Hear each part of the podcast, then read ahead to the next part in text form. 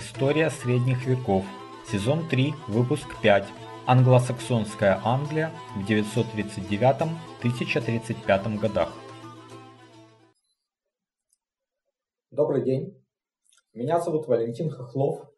И это э, очередной эпизод из третьего сезона цикла об истории средних веков. В этом сезоне мы э, говорим о донормандской Англии. Э, и это вот уже очередной э, выпуск, который посвящен событиям конца X – начала XI века. Прежде чем перейти к нему, я хочу э, напомнить, что у меня есть сообщество на платформе Patron, э, где все желающие могут поддержать этот проект символической суммой. Сейчас там тот же контент, который вы видите на YouTube, только для подписчиков он доступен на неделю раньше. Если у вас есть желание и возможность поддержать меня, то подписывайтесь на сайте patreon.com касая VAL, подчеркивание KHO, KHLOV. Ну, а также подписывайтесь на мой канал в YouTube. Э, в этом выпуске мы продолжим э, события, которые происходили в донормандской Англии. Э, вот мы остановились на том, что осенью 939 года умер король Этельстан, действительно такой великий, пожалуй, последний из таких великих королей до, до нормандского периода. А, у него не было детей, ему наследовал младший брат Эд, Эдмунд, Эдмунд, наверное, а, которому на тот момент было всего 18 лет. Значит, а викинги из Ирландии, которые до того были разбиты Этельстаном и изгнаны за пределы королевства, восприняли э, это как э, возможность реванша. Они э, той же осенью высадились под предводительством вот все того же Олафа Гудфридсона, э, высадились на севере Англии, взяли Йорк. Э, в начале 940 года Олаф совершил э, рейд на юг, но его отбили у Нортхэмптона. Затем он пожег окрестности Тамворта, уже возвращался на север, когда его настигла армия Эдмунда, настигла на его у Лестера. Но битва не состоялась, так как архиепископы Кентербери и Йорка э, ну, настояли как бы таком мирном соглашении между королями. И согласно этому э, соглашению Олаф сохранил за собой корону Йорка, получил весь север страны. Э, и даже Эдмунд был вынужден уступить север Мерсии, такие города как Лестер, Дерби, Ноттингем и Линкольн. На следующий год э, Олаф э, Гудфридсон опять совершил рейд на юг, э, но в ходе этого рейда умер. На троне Йорка его сменил Олаф Ситриксон, тоже один из героев прошлого эпизода. Вот он сохраняет как действующее лицо и сейчас. Он, напомню, был сыном правившего в Йорке до 927 года Ситрика. Но Олаф Ситриксон не был таким сильным правителем, как его кузен. Э, и в 943 году э, король э, Эдмунд вернул себе север Мерсии. А, ну, а Олафа Ситриксона в результате изгнали из Нортумбрии и, ну, вот местные жители и посадили на трон Регнальда, младшего брата Олафа Гудфридсона. Э, впрочем, э, такая чехарда там продолжалась, потому что в следующем 944 году Олаф Ситриксон вернулся отбивать трон, э, но тогда же на север во главе большой армии пришел король Эдмунд и изгнал оттуда как Регнальда, так и Олафа Ситриксона и вернул себе контроль над Йорком. Вот интересно, что данные, которые жили на севере, потому что это уже на то время, конечно, Дейнлоу э, не было как такого образования, но довольно много данов осталось на той территории, и они играли большую роль э, вот в тогдашней политике. Так вот эти данные, они приветствовали Эдмунда и предпочитали быть под его властью, а не под властью э, норвежских викингов, потому что я напомню, что и Олаф Гутвитсон и Олаф Ситриксон. Это э, викинги норвежского происхождения, которые из Ирландии э, переправились через Ирландию, как бы из Норвегии в Ирландию, а оттуда они уже воевали на севере Англии. Э, дальше Эдмонд э, завоевал королевство бритов Стратклайд. Это нынешний юго-запад Шотландии. Еще это королевство иногда называли Камбрией, и сейчас вы поймете, какое это отношение имеет к английской Камбрии. Значит, это земли были к северо-западу от Йорка. Король э, Стратклайда был в союзе с э, ирландскими викингами. Собственно, это и было поводом к завоеванию его королевства. Эдмунд для этого вошел в союз с королем Шотландии Малкольмом а, и королем э, королевства Дивет в Уэльсе. Стэнтон не пишет его имени. И вот в 945 году Стратклайд был покорен. Его последний король э, был убит, а двое сыновей этого короля были ослеплены. Э, но основная часть земель Стратклайда досталась Шотландии. Вот как раз с тех пор вот эти вот земли такие более-менее равнинные на юго-западе Шотландии, они входят в королевство Шотландия. А в Англию вошла лишь Южная Камбрия, которая в Англии называется Камбрией. И это э, озерный край, Лейкленс и земли вот между озерным краем и границей с Шотландией. Вот, вот это вот э, было завоевано как раз Эдмундом. Значит, э, в 945-946 годах э, Эдмонд также вмешивается в дела Западно-Франкского королевства. Э, напомню, что там к власти благодаря в том числе Этельстану пришел Людовик IV Заморский, но к тому времени этот король попадает в плен к герцогу Нормандии, оттуда его забирает герцог Франции Гуга Великий, Э, но короля он не освободил, он как бы его какое-то время еще удерживал в плену, и вот Эдмунд добился, чтобы Людовику была возвращена королевская власть. Э, но в мае 1946 года король Эдмунд трагически погиб. Вот хроники пишут, что он защищал своего сенешаля от бандита, э, но современные исследователи считают, что это было политическое убийство. Значит, Эдмунду наследовал его младший брат Эдред. Он без особых проблем был признан королем, и на севере также, в Йорке, э, вот как бы все было спокойно. Э, но в следующем, в 1947 году, э, в Нортумбрии высаживаются викинги из Норвегии. Уже вот не ирландские викинги норвежского происхождения, а викинги из самой Норвегии. Почему? В Норвегии правил какое-то время Эрик Кровавый Топор. Э, но он был крайне жестоким, и сами норвежцы его изгнали. Э, посадили на трон его брата Хакана. А, и вот эти вот э, викинги Эрика прибыли в насколько вот я понимаю, в Нортумбрию, не через Ирландию, а напрямую. А вот те викинги э, норвежского происхождения, которые ранее из Ирландии э, в Нортумбрию перебрались, которые там э, в какой-то мере оставались, так вот, они приняли Эрика как своего родича, ну то есть они все были норвежского происхождения. Поэтому как бы вот Эрик нашел поддержку в Нортумбрии, значит, Эдред пытался отбить захватчика, э, но вот армия из Йорка, армия вот этих вот ирландских викингов норвежского происхождения, она ударила э, королю Англии в тыл, и он был разбит. Затем опять начинается чехарда, то есть там все на севере возвращается к такому хаосу. Эдвард Нортумбрию потерял не совсем.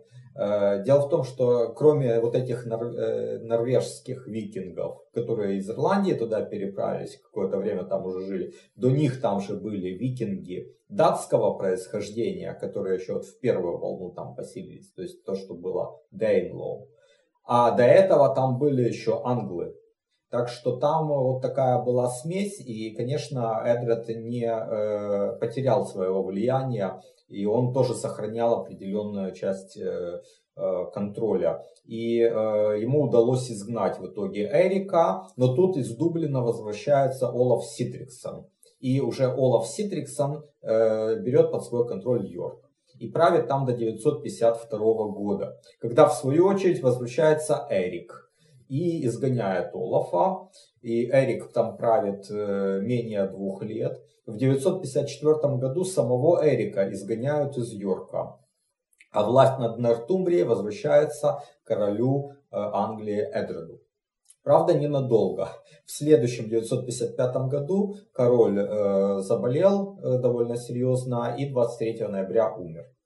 У, у детей не было. Ближайшими родственниками были его племянники, сыновья Эдмунда. Значит, младший э, Эдгар, ему было 12 лет, старший Эдвик, ему было 14 или 15 лет. Ну, и трон достался старшему из братьев, э, э, но правил он недолго. Значит, дело в том, что очень влиятельным человеком даже при дворе короля Эдмунда уже и потом при Эдриде был аббат Дунстан. Вот этот Дунстан это э, в конце X века будет самым таким влиятельным человеком в англосаксонской Англии. Э, в то время он еще аббат, потом он будет епископом, архиепископом. Значит, когда Эдвига помазали на царство, то на Перу юный король куда-то э, подевался. И аббат Дунстан пошел на его поиски и нашел его в обществе одной знатной дамы и ее юной дочери. Вот э, есть такая версия, что это вот знатная дама, она пыталась, э, ну как бы использовать там чары там своей юной дочери или свои чары, неважно, но для того, чтобы э, король э, полюбил ее дочь и она стала будущей королевой.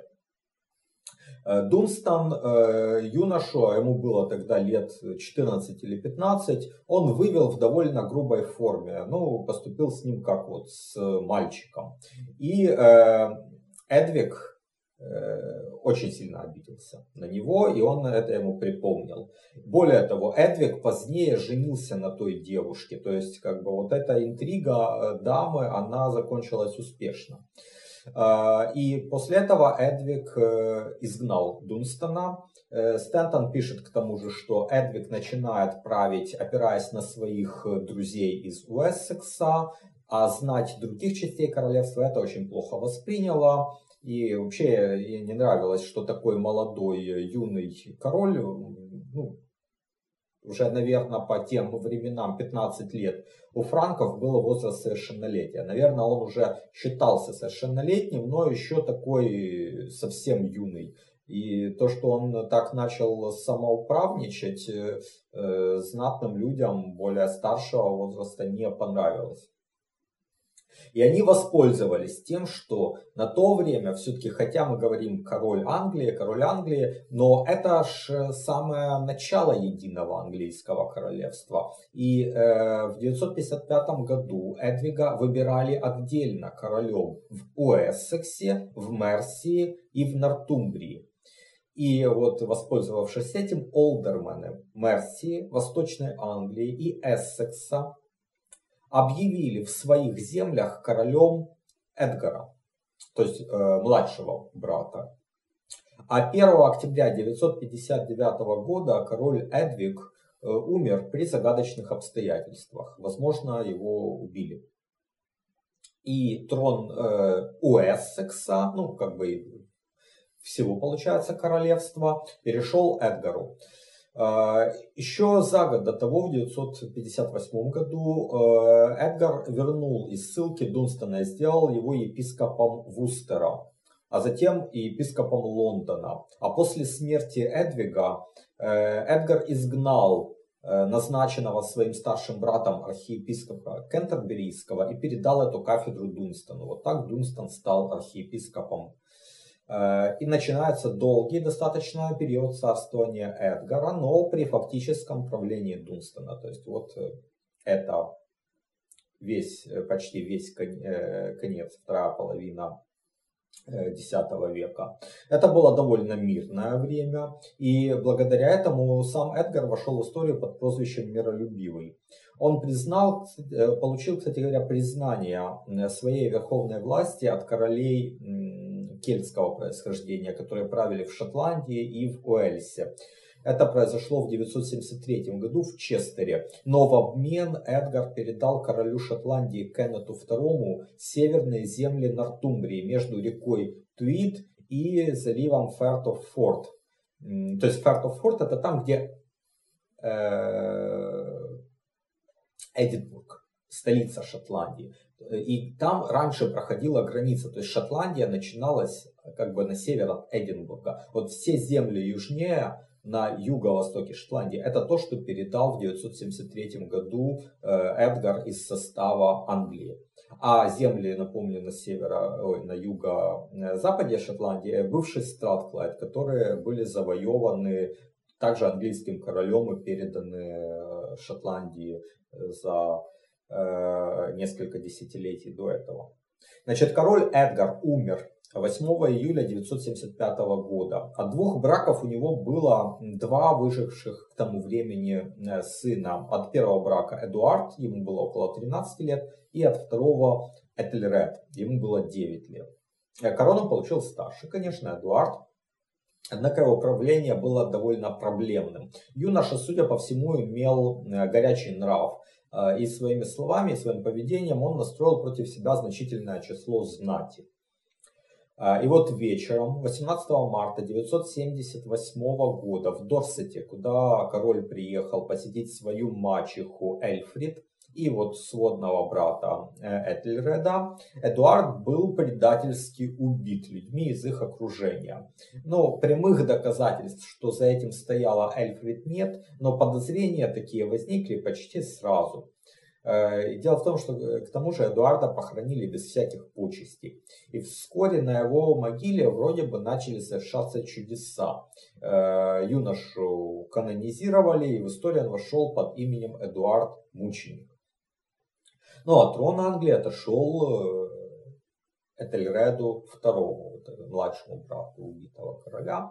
И этого Этельреда прозвали Анреди. Иногда Unready переводят как не готовый. Это буквальный перевод современного английского. Однако по-настоящему это прозвище, э, оно было скорее unread. А э, это э, совершенно другой корень. Вот в немецком есть корень Э, например, он в слове ратуша. Ратуша или ратхаус – это дом совета. Соответственно, рат – это совет. И этот же вот корень red э, обозначает совет. И э, прозвище короля можно перевести как король, который получал плохие советы, либо же даже как король, который дурно правил. Вот давайте посмотрим, что же это было за негодное правление Этельреда II. Почти сразу, в 980 Э, в 980 году э, побережье Англии подвергается э, набегам норвежских, вик... нет, не датских викингов. Прощения. Но вот Стентон считает, что они не продвигались внутрь, они просто по, по берегам нападали.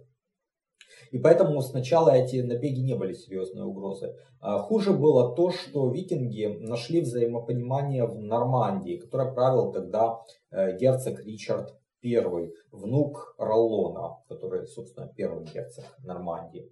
Отношения Англии и Нормандии накалились до предела. Э, в 990 году при посредничестве папы король Этельред пришел к соглашению с герцогом Ричардом. Даже оно было подписано 1 марта 991 года, но оно мало помогло. А в том же году викинги напали снова, и королю Англии пришлось заплатить им огромный выкуп в 22 тысячи фунтов золота и серебра. Лидером рейдеров был Олаф Трюгвассон. Э, вот этот Олаф, э, на самом деле, это будущий король Норвегии, ни много ни мало. В 994 году он снова совершил рейд в Англию, на этот раз в компании с королем Дании Свеном Велобородым. У них был мощнейший флот из 94 кораблей, и на борту было э, 2000 воинов. Это был самый опасный набег за 50 лет. Э, и э, английская знать во многом разочаровалась в правлении Этельреда, и она даже готова была признать Свена королем. Но в 994 году обошлось. Этельред опять заплатил выкуп, опять очень большой, 16 тысяч фунтов золота. Свен ушел в свое королевство, а Олаф остался в Англии. Он принял христианство, обещал не воевать с Этельредом, и вот впоследствии он отправился в Норвегию, где и станет э, в будущем королем. Но были и другие желающие повоевать. Вот новый флот прибывает в 997 году. Грабил побережье Англии три года подряд. В тысячном году эти викинги ушли в Нормандию, там перезимовали, отдохнули. В 1001 году опять вернулись грабить в Англию. Э, в итоге от них откупились. Э, выкуп составлял 24 тысячи фунтов. Э, в том же году Этельред сватается к сестре герцога Нормандии Ричарда II, Эмми. Возможно, это была попытка заполучить союзника на континенте и лишить викингов, вот, которые совершали набеги, их баз в Нормандии. В том же 1002 году Этельред совершает крайне необдуманный Поступок, на самом деле, имевший катастрофические последствия. 13 ноября он приказал перебить всех данов в пределах своего королевства. Но я напомню, что даны, то есть викинги датского происхождения, э, в некоторых частях королевства составляли э, большинство. Ну, вот это бывшее э, Дейнлоу. Например, в таких городах, как Йорк или Линкольн. И там вообще ничего, конечно, сделано не было против них. Но в тех частях, где данов было немного, например, в Оксфорде и в Лондоне, была большая резня.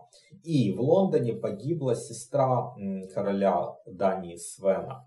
Э, она жила в Лондоне как заложница. Вот ее убили в ходе этой резни. Это взбесило Свена. И уже в 1003 году он совершает набег на Англию. Э, потом он несколько лет еще такие набеги совершает, пытается покорить Восточную Англию в 1004-1005 годах, но неудачно.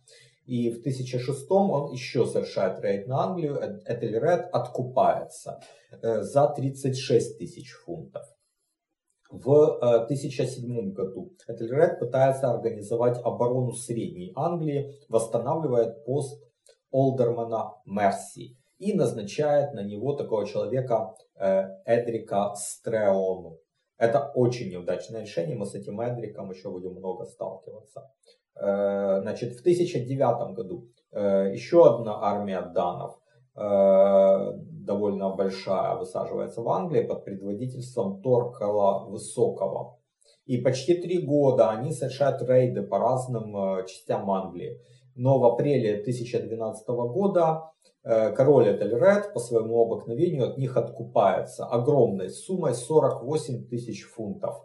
И основная часть армии уходит обратно. Но сам Торкал с 45 э, кораблями поступает в услужение Этельреду. Король Дании Свен воспринял это как предательство. Ну и со стороны самого Торкала, который был его человеком, но также и со стороны Этельреда. И он сам идет на Англию, в 1013 году. Вот это катастрофа для Этельреда. Э, король Дании оказался сильным стратегом. Он высадился в Линдси, это северо-западная часть э, бывшей Мерсии. Но э, напомню, что вот как раз эта часть, так же как юг Нортумбрии, так же как и Восточная Англия, это когда-то была Дейнлоу. Соответственно, там жило много данов, и они стали на сторону Свена. Э, Англия уже к тому времени была разорена трехлетним походом 1009-1012 годов, не могла, да и, в общем-то, не хотела сопротивляться. Свен без особых проблем занял всю английскую часть Мерсии. Э, Оксфорд, Винчестер сдались без боя. Э, в Лондоне оказал сопротивление бывший вот этот военачальник Свена, Торкел. И Свен не стал брать этот город. Вместо этого он пошел на Уэссекс и захватил земли аж до Бата.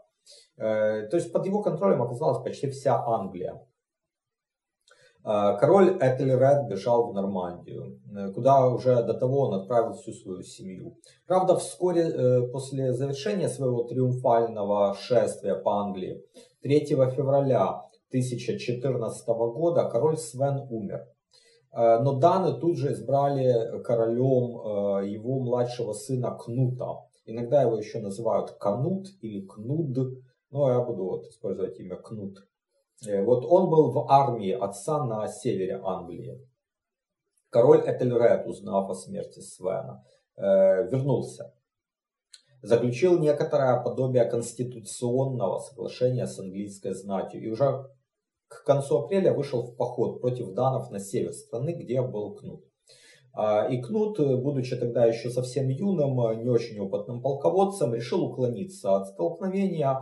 А, он приказал убить всех заложников и уплыл из Линдси обратно в Данию. А Этельред, придя в эту часть страны, а, устроил резню местного населения, в основном вот, э, которые составляли даны. Э, в Дании же трон э, после Свена унаследовал старший сын э, Харольд. Он был в хороших отношениях с младшим братом, поэтому оказал Кнуту всяческое содействие. И тот в 1015 году решил снова воевать с Англией. А в ту пору там Олдерман Мерси, Эдрик Стреона, приказал убить двух ведущих танов или тенов.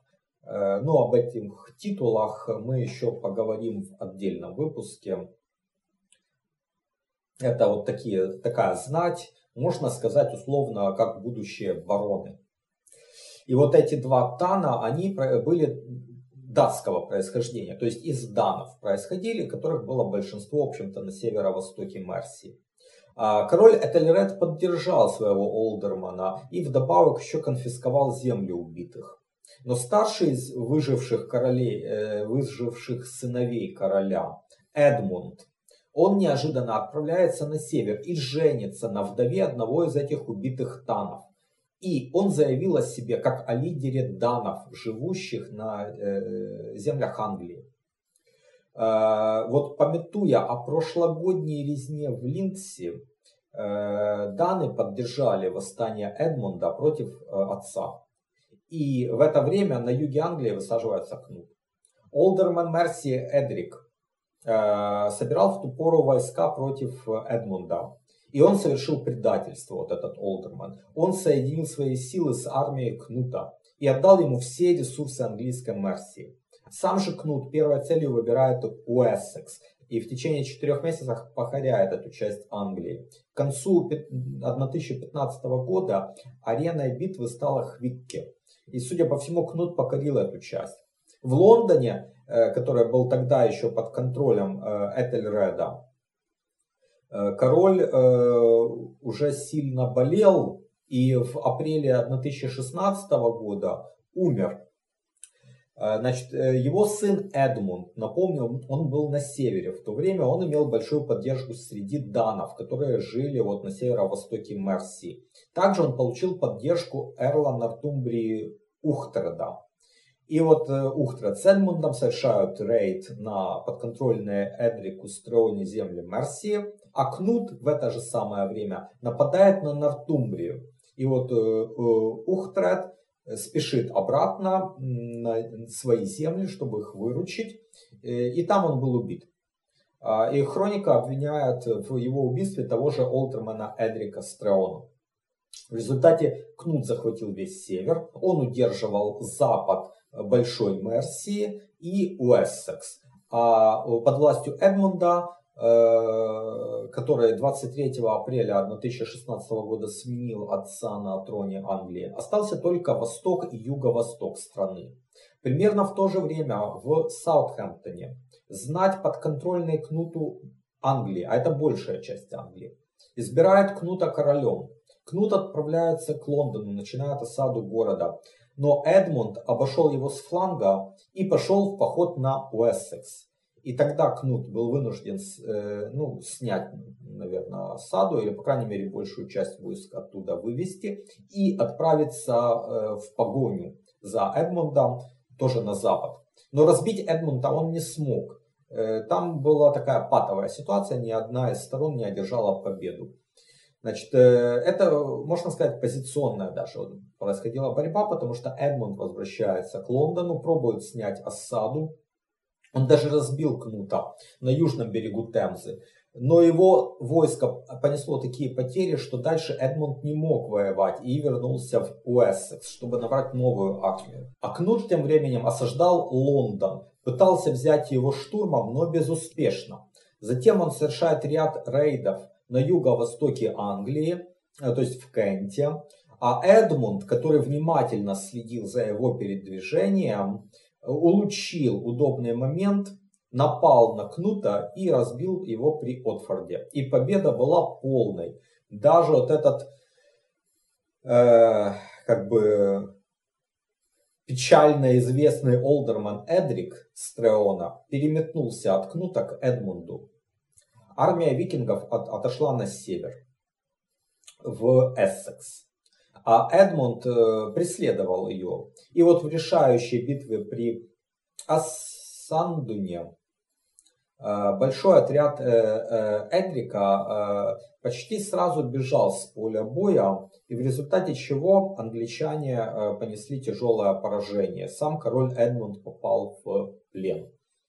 Но тем не менее, в знак уважения к нему, к его вот таланту полководца и воина, Кнут предложил заключить почетный мир и разделить Англию.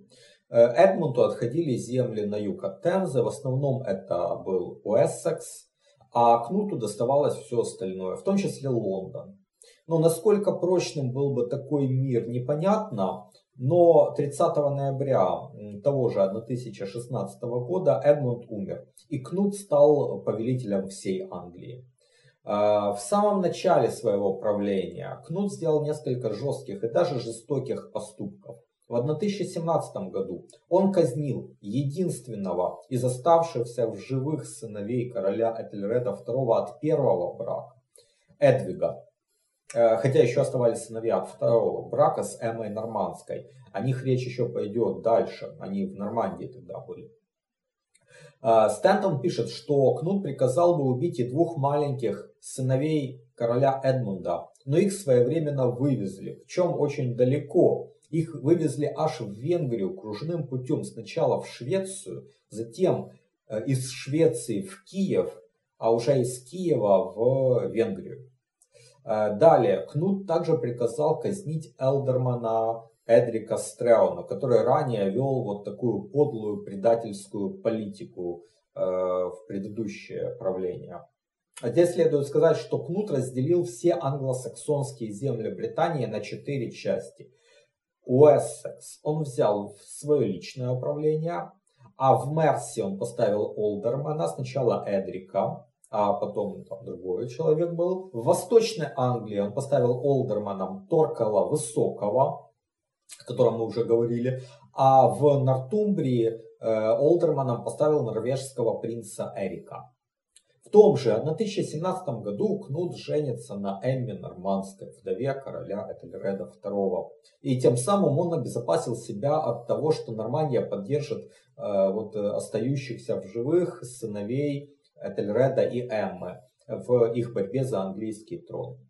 Э, в 1017-1018 годах Кнут укрепляет свои позиции в Англии. В частности, он собирает большую ассамблею знати в Оксфорде. Скорее всего, это было то собрание, которое у саксов называется э, Витан или Витангемот. Но тоже об этом позже, э, в других выпусках. Э, значит, э, на этой ассамблее было решено сохранить англо-данское государство и жить по законам короля Эдгара. В целом это было крайне своевременное действие Кнута, потому что в 1018 или 1019 году в Дании умер бездетным его старший брат Харальд. И Кнут, получается, также наследовал корону Дании. И для этого ему надо было надолго оставить Англию. Он оставляет регентом Торкала Высокого. Ну, хотя в 1021 э, году э, тот попал в э, опалу, Э, но потом Кнут опять с Торкалом замирился, то есть, в принципе, Англия его мало беспокоила. Основные дела в 20-е годы 11 века у Кнута были в Скандинавии. Он воевал, и в целом успешно воевал с Норвегией и Швецией. К концу десятилетия он стал королем не только Англии и Дании, но также Норвегии и части Швеции. И поэтому он вошел в историю как Кнут Великий. 1027 э, год можно считать вершиной могущества Кнута. Он обменивается посольствами с герцогом Аквитании Вильгельмом III, совершает паломничество в Рим, присутствует там на коронации императора Конрада II, о чем, кстати говоря, мы уже упоминали в первом сезоне цикла. Заключает вот с этим э, императором, а также с королем Арелата Рудольфом III соглашение. Получает от папы некоторые уступки в части платы за паллий английским архиепископом.